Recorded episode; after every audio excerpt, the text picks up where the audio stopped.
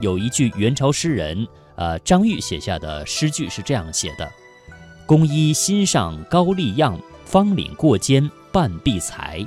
连夜内家征借看，未曾住过御前来。”那这首诗句呢，是描写了元朝末年老北京曾经吹的高丽风的劲吹。那么高丽服啊，是深入到了寻常百姓家。众所周知，元朝和高丽呢关系非常特殊。从一二三一年到一二五九年，蒙古军队曾经六次大规模进入高丽，但是在忽必烈的时候，曾经因为在蒙古汗国做质子的高丽世子，当时呢是来投靠，赢得了元朝的信任。为了保持王位的稳定，高丽呢请求和元朝联姻，以后元朝皇帝或者是王室成员之女嫁与高丽国王，便成为了一种例制。所以历任高丽国王都是元朝的女婿，高丽国王和元公主所生之子又被列为立为世子，日后呢再成为国王。蒙古公主作为元朝的代理人，在高丽拥有高于国王的权利。比如齐国的长公主嫁给了高丽忠烈王以后，举止无礼，忠烈王却禁之不得，但涕泣而已。而公主对国王则动辄以手杖敲打，因为公主已起到了监督作用，所以忽必烈在齐国长公主下嫁四年以后，撤回了原驻高丽的达鲁赤花，也就是监察官。一二七八年，忽必烈一度下旨要求高丽的处女必须先登官告官登记，否则不得出嫁。一三零七年，高丽王。王庭更是下令，全国十三岁以上、十六岁以下的女子不得擅自出嫁。自一二七五年到一三四七年，高丽共遣使复原献处女十六次。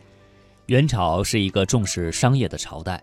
一二八零年，忽必烈下诏，可因藩伯诸人宣布朕意，诚能来朝，朕将崇礼之。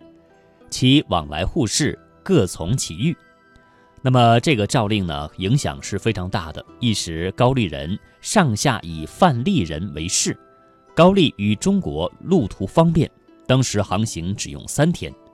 此外，高丽和元朝互派使节也非常的繁密。据统计，从一二一八年到一三六七年，高丽向蒙元派使节四百七十九次，蒙元向高丽派使节二百七十七次。由于双方往来特别密切。这就给文化传播创造了有利条件。元朝末年，高丽女婉婉媚善事人，智则多多宠。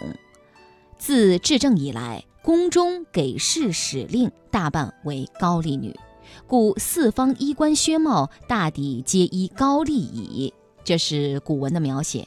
那么，不仅高丽服饰流行，高丽语也开始流行，以至于有这样的描述。女儿未使会穿针，将去高丽学语音，教得新番鹧鸪曲，一生准你值千金。有趣的是，大都流行高丽风，高丽却流行蒙古风。